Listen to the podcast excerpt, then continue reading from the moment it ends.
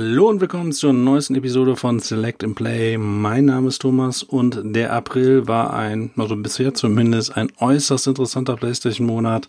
Es wurden interessante Spiele veröffentlicht, Stichwort Final Fantasy VII Remake, Stichwort Resident Evil 3 und wir haben endlich PlayStation 5 Infos bekommen und zwar in Form eines Blogartikels, wo der Controller vorgestellt wurde und ja, das hätte ich mir vielleicht letztes Mal schon gewünscht, dass wir, als wir letzten Monat ein bisschen technische Details bekommen haben, dass man dann wenigstens auch ein bisschen mehr zu sehen bekommt. Jetzt immerhin der Controller und wenn wir im April den Controller bekommen, vielleicht gibt's dann im Mai die Konsole, vielleicht auch erst im Juni.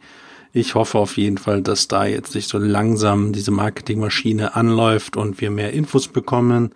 Zuallererst aber ein kleines Info-Update allgemeiner Natur. Die äh, ja, Sony hat mit dem äh, Sony Global Relief Fund for COVID-19 einen globalen Covid-19-Hilfefonds in Höhe von 100 Millionen US-Dollar gegründet und der soll dann in drei Bereichen primär helfen. Erstens für all die ja, Leute, die in dem medizinischen Bereich bei der Erstversorgung im Kampf gegen das Virus ähm, helfen. Zweitens ähm, sollen Kinder und Pädagogen unterstützt werden, weil die Kinder müssen ja jetzt weiter betreut werden, müssen aus der Ferne arbeiten, aus Lernen und so weiter. Und drittens Unterstützung von ja, Mitgliedern aus der Kreativwelt, ja, Unterhaltungsindustrie, die ja jetzt besonders auch von dem Virus stark betroffen ist. Und von daher finde ich das erstmal eine gute Sache dass Sony so etwas macht. Ähm, und ja gut, Corona ist auch weiterhin Thema, weil letztendlich ähm, sollte die Gamescom in Köln Ende, Ende August äh, stattfinden, aber Großveranstaltungen wurden ja jetzt eben bis inklusive kompletten August ähm, abgesagt und deswegen findet auch die Corona, Quatsch, deswegen findet auch die Gamescom nicht statt. Äh, als Alternative soll es ein Digital-Event geben. Wie genau der aussieht, das werden wir dann sehen und auch die Eröffnungsveranstaltung Gamescom Opening Night Live mit Jeff Keighley soll dann eben als Digital-Event stattfinden. Ich finde es immerhin gut, dass ähm, ja die Gamescom da jetzt irgendwas probieren wird mit diesen Digital-Events, mit Videos. Vielleicht werden da neue Spiele angekündigt. Ja, also finde ich besser, dass man jetzt irgendwie versucht, diesen Weg zu gehen, damit Gamescom immerhin trotzdem im Gespräch bleibt, statt wie die E3, die einfach gar nichts macht und wo jetzt IGN oder Jeff Keighley mit ihren Sommer-Events dann da aushelfen und ähm, ja, von daher sind wir da mal gespannt und ähm, ja, letztendlich ähm, hat auch eine, ja, das Virus wieder für eine weitere üble Nachricht äh, gesorgt, für uns Spieler zumindest, denn The Last of Us Part 2 wurde auf unbestimmte Zeit verschoben. Ursprünglich sollte das Spiel am 29. Mai veröffentlicht werden und ja, ist, ja, die, die Verschiebung soll jetzt eben zusammen mit Corona irgendwie in Zusammenhang stehen. Ähm, die Logistik soll ja eingeschränkt jetzt sein. Ähm, beispielsweise äh, ist es jetzt schwerer, irgendwie die Spiele ist anscheinend herzustellen und der Vertrieb sowieso eingeschränkt und als reine Digitalveröffentlichung hatte man keine Lust und ähm, deswegen wurde das Spiel eben auf unbestimmte Zeit verschoben. Ich finde es seltsam, dass nicht wenigstens ein ungefähres Zeitfenster genannt wurde. Man hätte ja wirklich sagen können, jo, wir schaffen den Mai nicht, aber irgendwann zwischen Juli, August oder so ähm, werden wir das hinkriegen und äh, aber wir wollen uns jetzt eben nicht festnageln und ähm, weitere Details gibt's dann, wenn wir Details nennen können. Aber so sind natürlich jetzt ganz viele Fanboys oder äh, Verschwörungstheoretiker äh, Theoretiker, ähm, malen quasi den Teufel an der Wand und sagen, ja, bestimmt ähm, konnte man die PlayStation 5 Spiele irgendwie nicht fertigstellen und deswegen wird das Last of Us 2 zum Launch-Titel der PlayStation 5 umgebaut und was weiß ich. Ähm, ich glaube in der Tat, dass das etwas zu weit hergeholt ist. Wahrscheinlich ist es wirklich einfach so, Sony möchte, dass man das Spiel im Laden kaufen kann, dass, ähm, ja, dass die Discs draußen sind und möchte Rekorde feiern und das ist halt dann jetzt im Mai anscheinend schwieriger als später. Und ähm, deswegen gehen sie diesen Weg. Es ist immerhin auch ein ist der größte PlayStation 4 Titel, an dem sie bisher gearbeitet haben, wahrscheinlich auch der teuerste. Und da wollen sie einfach sicher gehen, dass man das, ähm, das nötige Publikum dafür findet. Es mag seltsam sein, dass sogar die Vorbestellungen ähm, im PSN Store zurückerstattet werden. Allerdings äh, möchte ich auch betonen, dass Iron Man VR ebenfalls auf unbestimmte Zeit verschoben wurde und auch da erstattet Sony die Vorbestellung zurück. Von daher möchte ich jetzt, oder ich rate zumindest deswegen dazu, jetzt nicht zu viel in diesen Vorgang ähm, rein zu interpretieren. Seltsam ist es allerdings schon alles etwas. Also hoffen wir einfach mal das Beste. Ähm, Square Enix hat dann auch bekannt gegeben, dass sich Nier Automata äh, für alle Plattformen über viereinhalb Millionen Mal verkauft hat. Ist ja eines der besten Spiele 2017 und ja, diesen, dieser Erfolg wurde dann auch quasi genutzt, um direkt Nier Replicant Version 1.22474487139 anzukündigen. Der seltsamste Titel, den man sich ausdenken kann.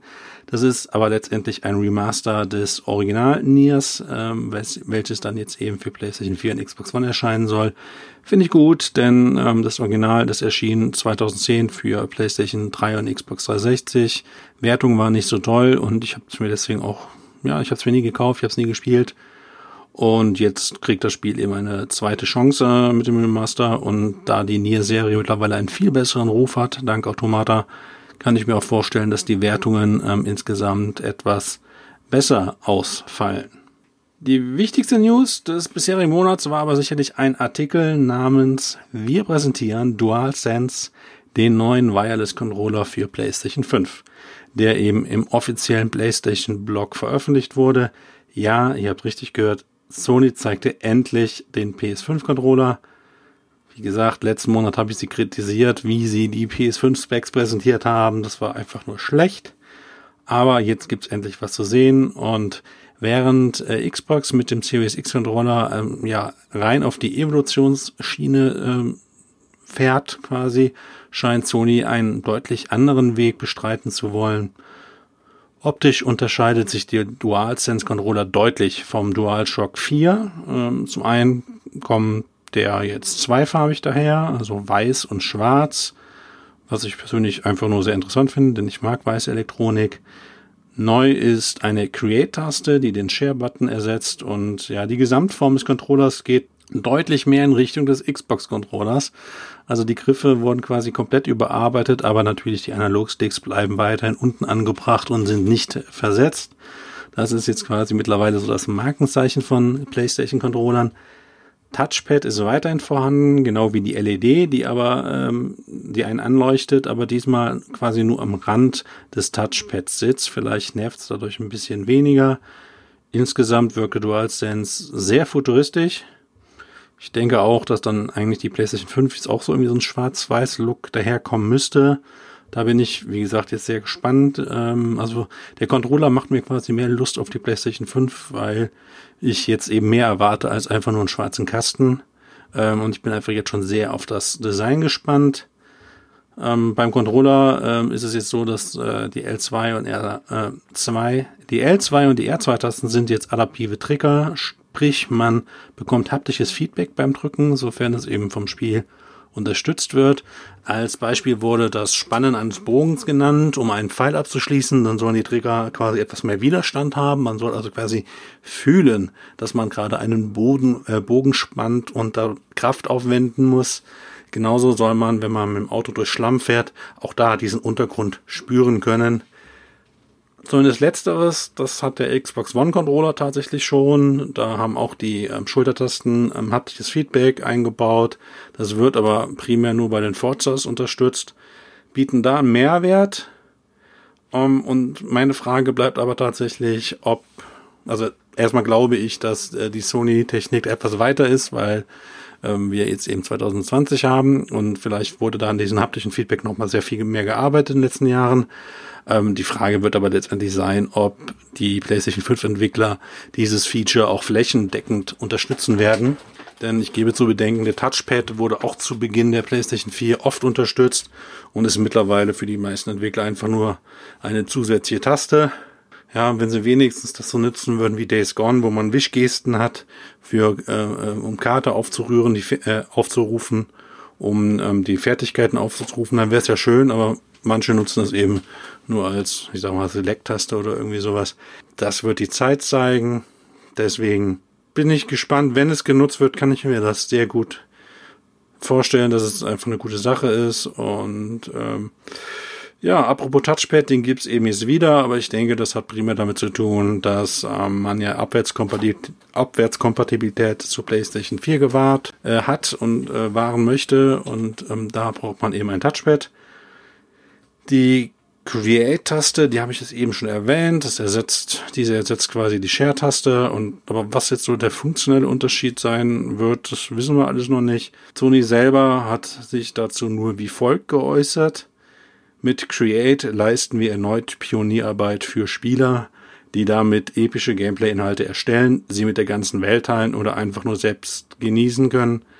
Weitere Details zu dieser Funktion erhaltet ihr, sobald die Veröffentlichung näher rückt. Also auch an dieser Beschreibung merke ich jetzt noch nicht, was so der große Unterschied sein soll zur Share-Taste. Von daher, da müssen wir uns wohl einfach nur in Geduld üben. Ja, ansonsten hat der Controller integrierte Mikros, damit man auch ohne Headsets mit Freunden chatten kann. Da bin ich jetzt schon auf die Sprachqualität gespannt, ähm, ob, ob das dann einfach ein Party-Shit einfach nur nervt, wenn einer da in den Controller reinredet. Äh, natürlich könnt ihr aber auch weiterhin einfach ein Headset anschließen und den benutzen. Und ähm, ja, SEI-Präsident und CEO Jim Ryan hat dann noch ein paar Grußworte an die Community gerichtet und die möchte ich gerne jetzt zitieren. DualSense ist im Vergleich zu unseren bisherigen Controllern eine radikale Revolution und zeigt, welchen Generationssprung wir mit der PS5 machen wollen.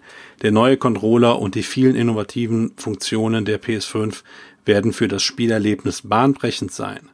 Damit setzen wir unsere Mission bei PlayStation fort, die Grenzen des Spielens stetig zu erweitern, jetzt und in Zukunft.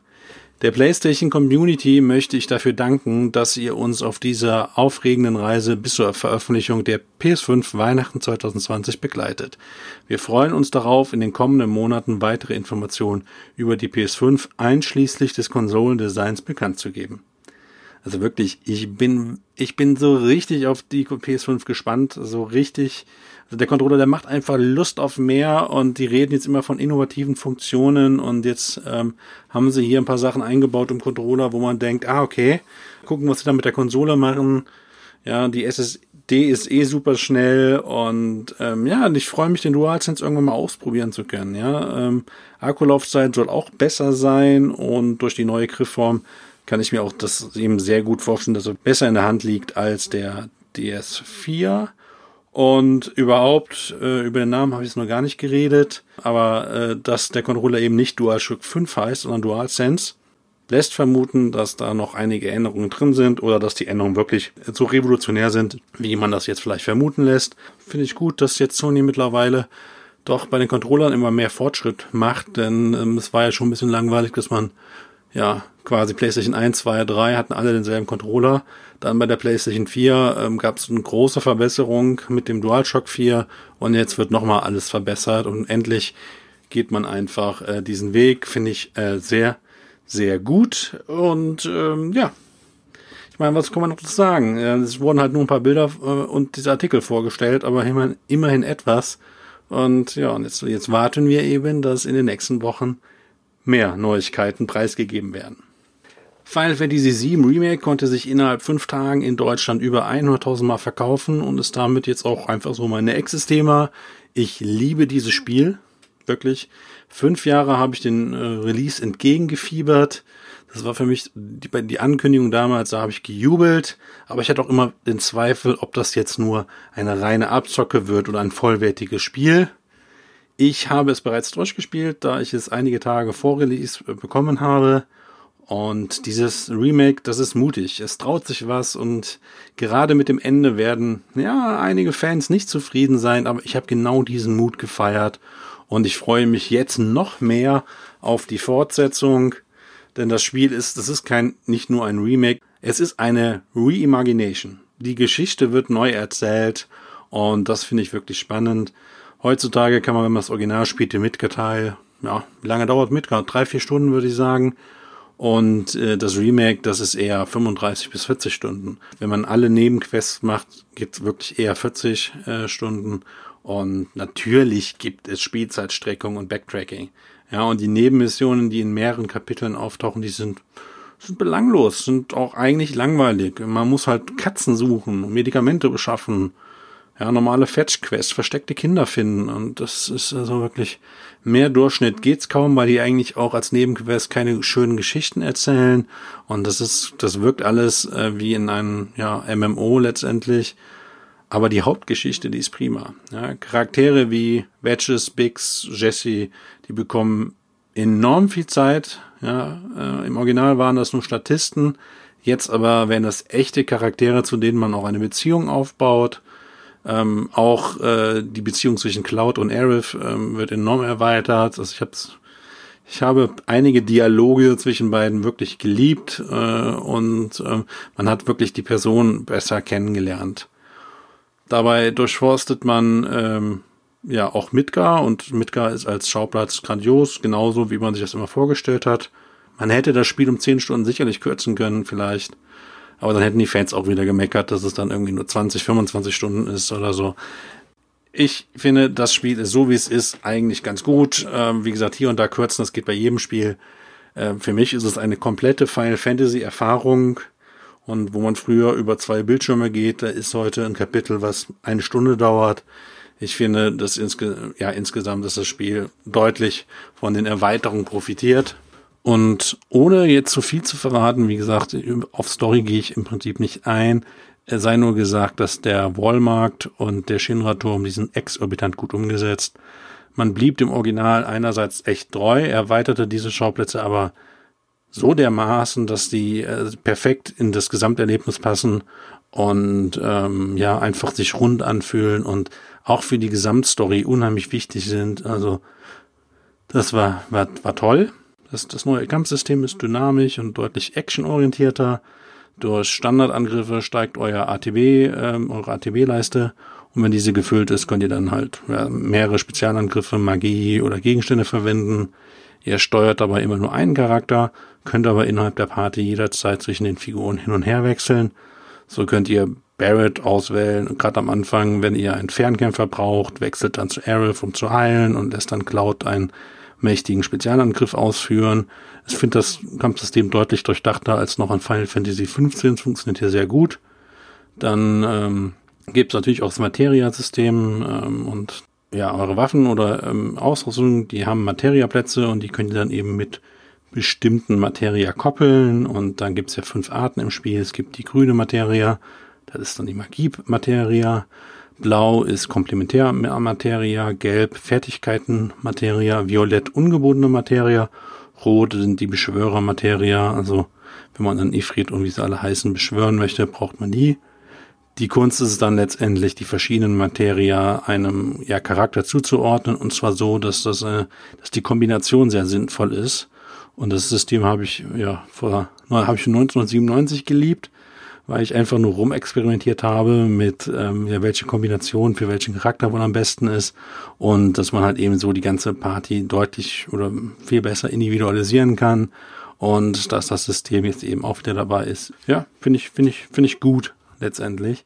Technisch macht das Spiel meistens eine gute Figur. Es sieht stellenweise atemberaubend aus und dann gibt's auf einmal so Stellen, wo man Türen oder andere Hintergründe erkennt und ähm, die dann quasi mehr oder weniger Texturen aus der PS1-Zeit ähm, haben. Auch gibt es mindestens zwei Stellen im Spiel, wo als Hintergrund quasi nur ein großes JPEG-Bild benutzt wird. Das ist alles andere als eine elegante Lösung. Viel besser macht es aber der Soundtrack. Äh, man erkennt die alten Melodien wieder und aber auch die Remixe, die sind unheimlich gut. Auch neue Songs, also auf super, super Niveau. Ich habe mir sofort die limitierte Special Edition des Soundtracks vorbestellt und ähm, ja, ich kann mir auch kaum vorstellen, dass dieses Jahr noch ein Spiel mit besserer Musik veröffentlicht wird.